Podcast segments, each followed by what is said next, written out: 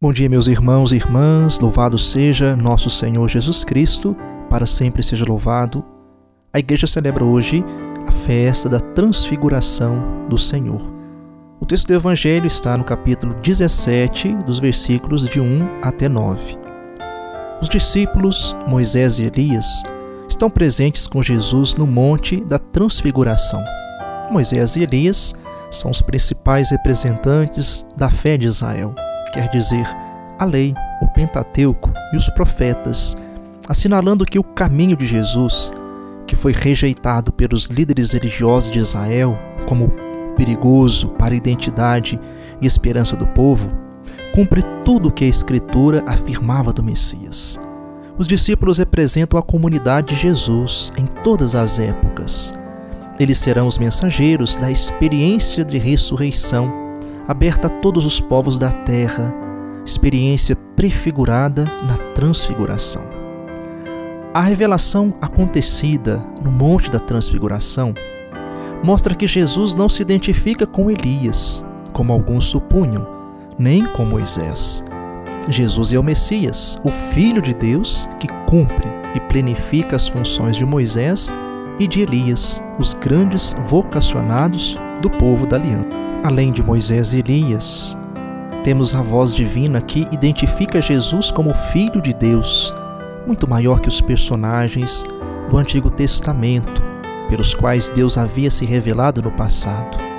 Na Transfiguração, Jesus aparece como a revelação definitiva de Deus. A Transfiguração é apenas uma prefiguração, não é uma experiência pascal completa, porque Jesus ainda não havia passado pela cruz.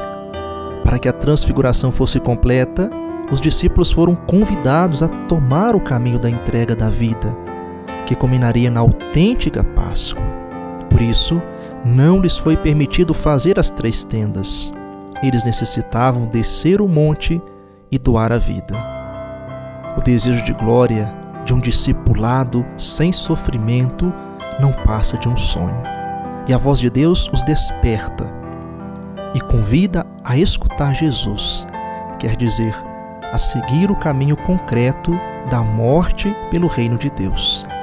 A nuvem no monte representa o novo, definitivo Sinai, sinal da plenitude da vocação de Israel e do início da missão da igreja, a qual doravante testemunhará, ao longo da história, que o caminho da entrega do Filho de Deus na cruz pela humanidade é um caminho de glória que a morte não tem a última palavra e que, portanto, todo aquele que aceita o convite de Deus participa tanto da cruz quanto da ressurreição de Jesus.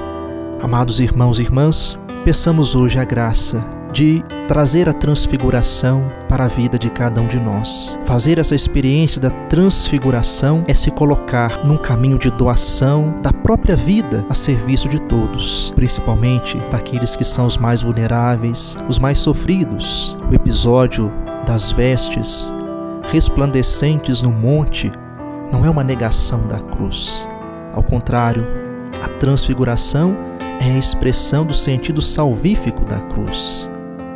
Por isso, irmãos e irmãs, que nessa experiência da transfiguração nós nunca nos esqueçamos que não existe um Cristo glorioso sem que haja um Jesus crucificado.